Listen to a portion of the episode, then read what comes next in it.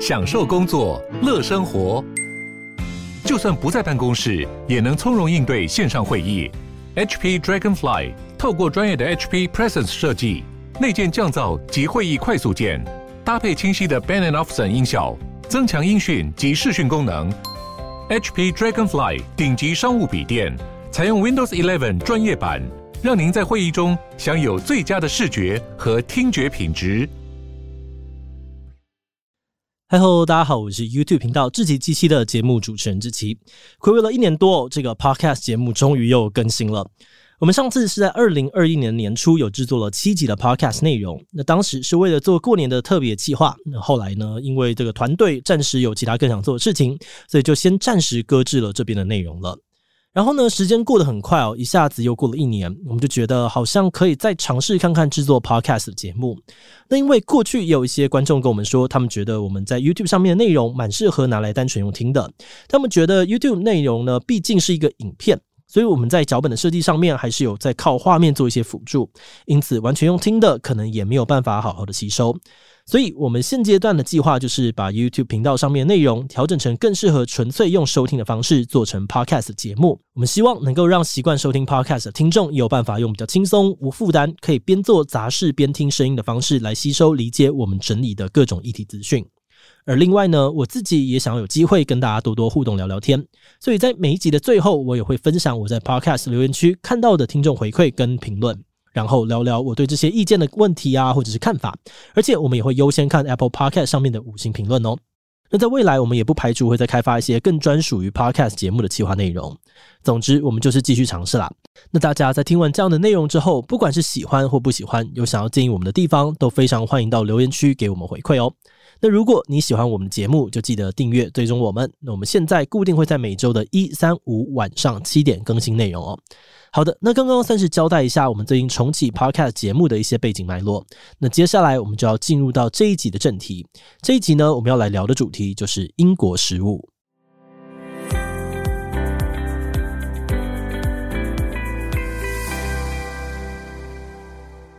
如果讲到台湾，很多人都会对我们吃的东西感到骄傲。好像很少人会说台湾的东西不好吃，但是如果是讲到英国的食物，那大概从古到今哦，几乎都是人人嫌弃。像是法国的哲学家伏尔泰就曾经说过，英国有一百种的宗教，但只用一种酱料。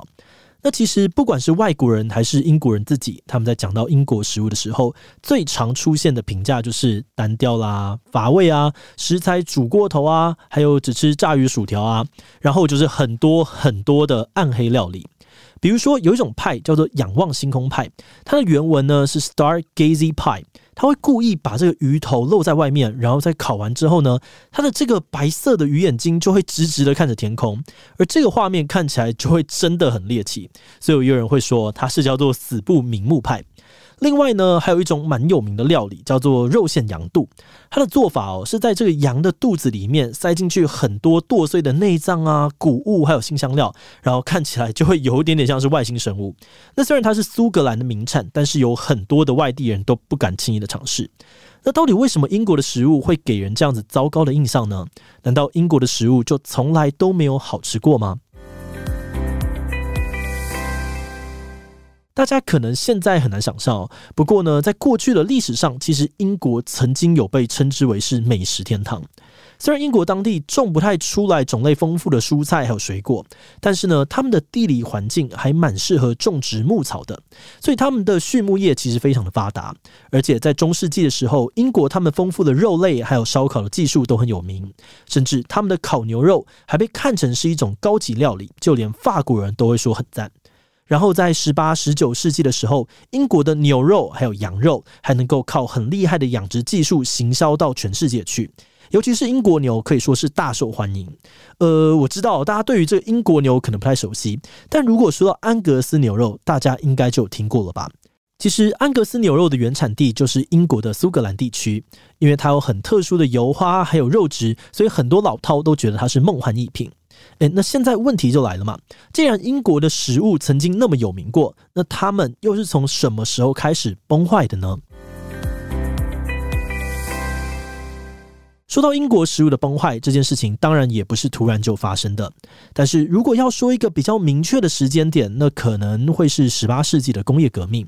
这个从英国开始的工业革命，并不只是改变了全世界，而且也改变了英国本身的饮食文化。从工业革命开始，很多农民就离开了田地，跑到都市开始从事制造业，然后大家的饮食习惯就开始越来越工业化。那些开始在都市工厂工作的农民呢，他们没有办法再像以前一样可以吃自己家里生产的乳酪，或者是乡村式的煲汤。他们开始改吃可以快速准备的工业化生产的食物，像是住在城市的英国人呢，他们就开始吃这个调味比较简单的肉类，还有蔬菜，或是会在路上直接买现成的肉派来填饱肚子。然后在这个时期呢，社会上面开始出现大量的中产阶级，他们会把努力工作赚钱当做是最优先的事情，所以对他们来说呢，慢慢的去品尝、享受精致的美食，就会变成是一件浪费时间的事情。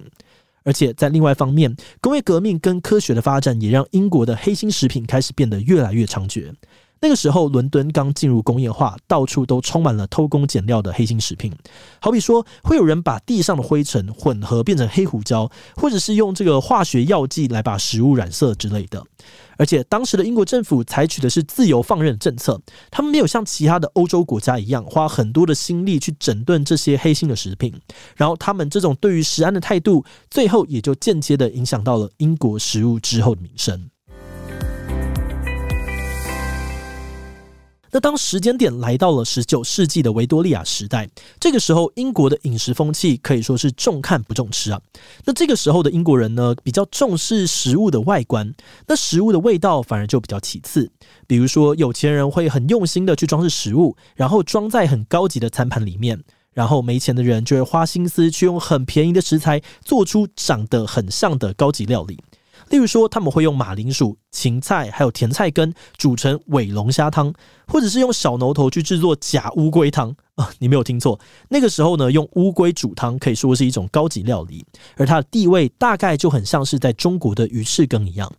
另外呢，我们一开始有提到，英国食物最常、最常被批评说煮过头，尤其他们很喜欢用水煮的方式把蔬菜煮到很软烂，而这个原因就在于呢，那个时候的英国人相信生食对人体是有害的。所以，所有的食物都应该要经过很彻底的烹煮、杀菌，才能够很安心的食用。这个不得不说也是确实的。如果是对照当年那种卫生条件，不要去吃生的食物，应该是对健康比较有保障的。那因为这个关系哦，其实到现在，很多制作传统英式料理的餐厅也都还很少呢，会把生菜沙拉当做是配菜。他们还是比较常用煮熟的蔬菜来搭配肉类的料理。那除了刚刚提到这种重看不重吃，还有煮过头之外呢，其实英国的食物也很常被说是单调乏味。那这样的饮食习惯呢，主要就是来自于受到宗教影响的饮食教育。在十九世纪的英国学校，他们会很故意的去提供学生很简单、几乎没有什么调味的餐点。那这是因为英国的新教信仰追求的是自律还有欲望的节制，所以如果你过度享受很丰富的料理的话，那就会是一种罪恶。也就是说呢，对他们来讲，让学生平常都吃简单一点点，比较能够让这些小孩塑造出良好的品格。而且在更久之前的一六四七年，英国甚至还有颁布过禁令来取消圣诞节大餐，禁止民众在这个时候还可以大吃大喝。而且在圣诞节的时候，还会有修士专门在做突袭检查，看看有谁的家里面有出现这过度享乐的证据。那这样的禁令呢，在当时也受到了一些地区人民的反抗，甚至最后还引起了第二次的英国内战。那虽然到现在这个禁令已经解除很久了，不过宗教的思想还是深深的影响到了英国的饮食观念。他们会认为说，人啊不应该要追求很好吃的食物，因为这样子呢就会沉迷于过度丰富的美食，然后就会阻碍到自己的事业发展状况。所以简单清淡的调味不只是合乎道德上面的标准，而且还是更有效率的做法。那话说回来，其实除了政治啊、经济、社会还有宗教上面的因素之外呢，也有过几次重大的战争是导致英国饮食文化被改变的重要原因。讲到重大的战争，当然就要先来提一下第一次世界大战了。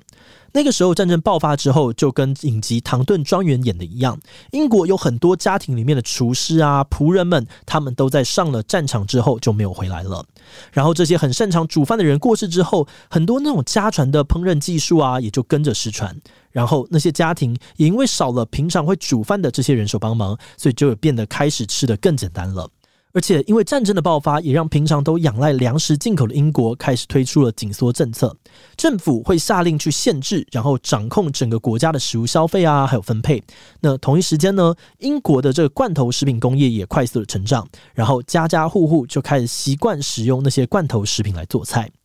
那在二次世界大战之后，英国人民的生活就变得更加的困苦。对他们来讲，食物变成只是一种追求不会饿死的生存工具，完全不是为了要拿来满足自己的口腹之欲。所以在这种物资很缺乏的情况之下，英国人他们开始习惯吃各种很便宜的罐头，还有加工食品。而且不管再怎么样的难吃，只要能够确保卫生跟营养，它就能够被社会大众给接受。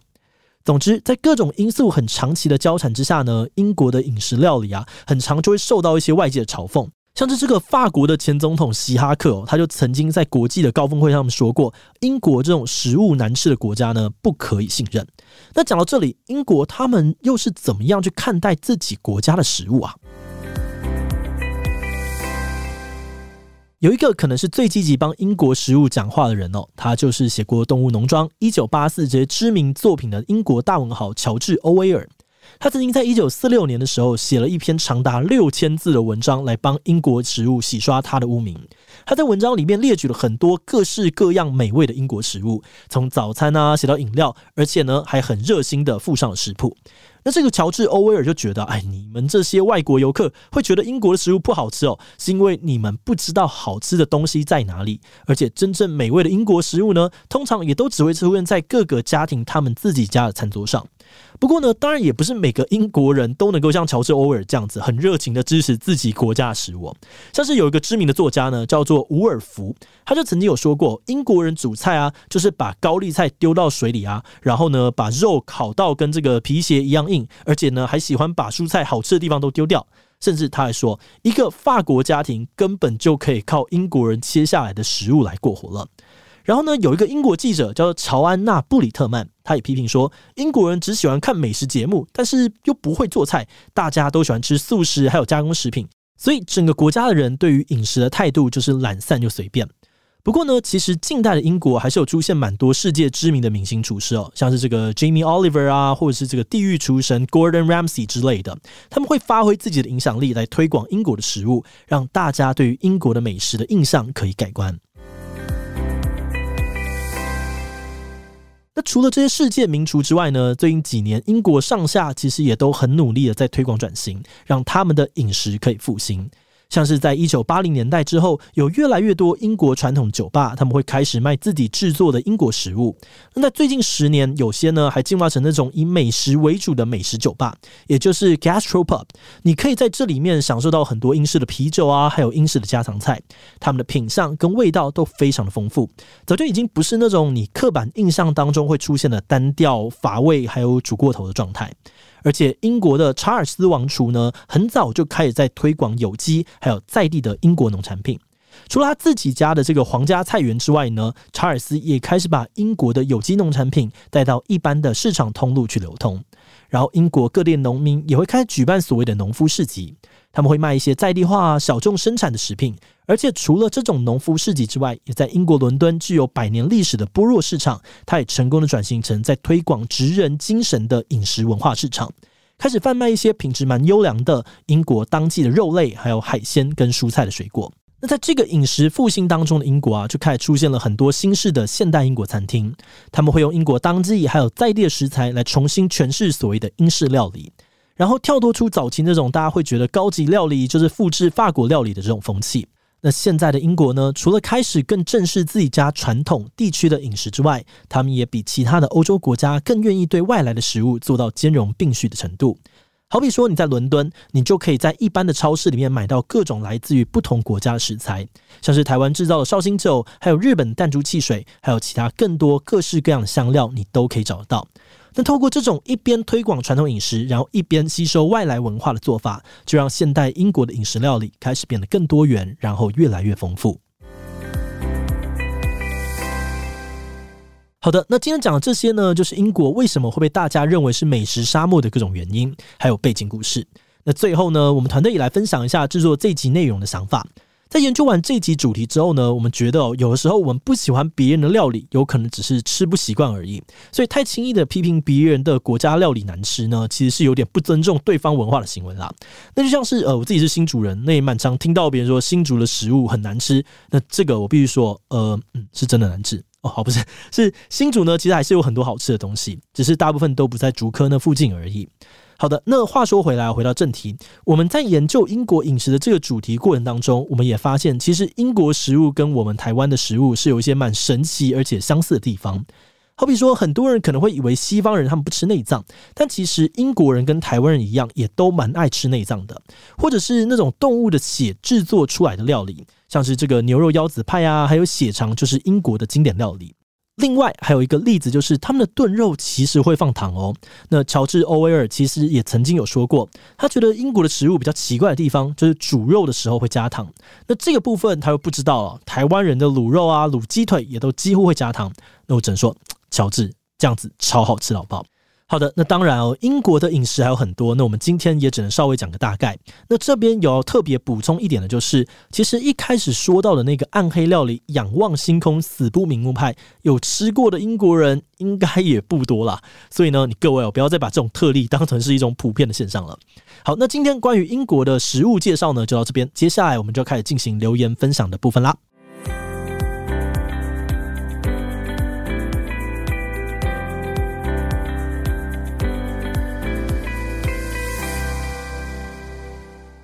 接下来的这个留言分享的部分很简单哦，只要你有帮我们的节目在 Apple Podcast 上面呢留这个五星留言，那你的留言内容就有机会被我们团队选中，然后就可以在这边被分享，还有得到我们的回复。那因为呢，现在可能还没有什么留言哦，所以我们决定先来念一下我们上上次过年的时候有做了这个七集的 Podcast 试播集里面这个底下观众的留言内容。不过那个时候大家留言还蛮踊跃的，而且很多都很长，所以今天我们就先简单的挑个几则来念就好了。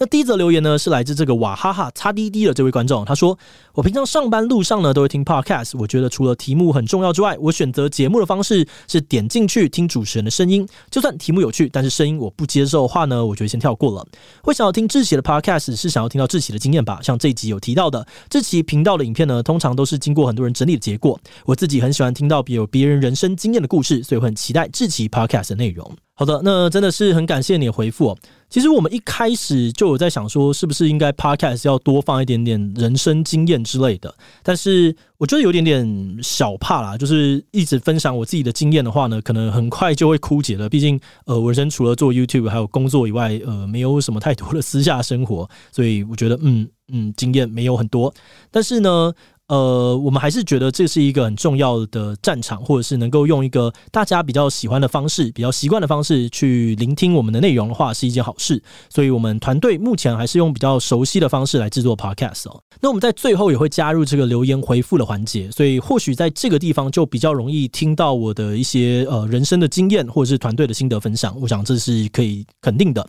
好的，那大家有问题想问的话呢，也欢迎就是五星留言。好的，那第二则留言呢，是来自这个幻宇 IHS 的留言哦。他说：“虽然我看志祺影片几乎从来不开画面，都是当 podcast 听，但还是很不习惯这个频道出现这种内容比较杂乱谈话节目。不过这只是我个人的感受啦。”好，那一样很谢谢这个幻宇 IHS 分享。的确是有蛮多的 YouTube 观众分享说啊，当时有画面的这种 video podcast 跟频道其他的影片调性不太一样，所以这一次呢，我们一开始先不会再使用这个 video podcast 的方式来制作，然后我们也会新开一个专门放 Podcast 音档的 YouTube 频道，让大家喜欢的内容呢可以有一个分别。不过这个东西呢，我们不会因为呃不用 Video Podcast，然后就有点混了。我们还是会很认真的制作的。